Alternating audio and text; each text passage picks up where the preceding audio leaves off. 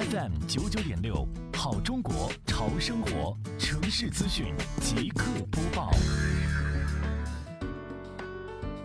为全面灌输文明养犬理念，切实预防狗伤人事件，今天下午，杭州市西湖区双浦镇公共管理办城管工作人员联合综合行政执法双浦中队，在杭江村和三阳村开展文明养犬宣传。